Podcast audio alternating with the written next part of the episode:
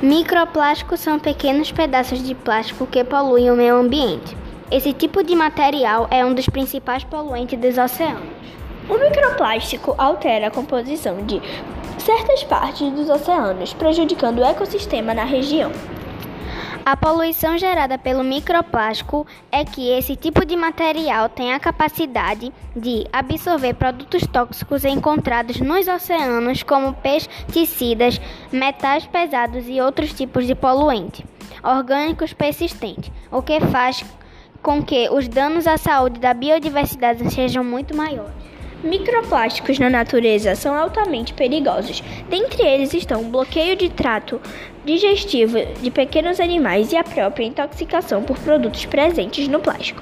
Em última instância, isso poderia levar a um desequilíbrio na cadeia alimentar na região e o microplástico no sal, nos alimentos, no mar e na água.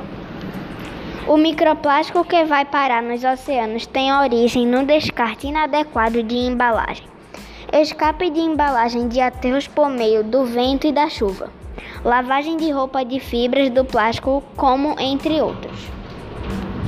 Ao chegar à natureza, produtos como garrafas, embalagens e brinquedos que não foram descartados corretamente passam por um processo de quebra, de quebra mecânica realizado pela chuva e entre outros. Tchau!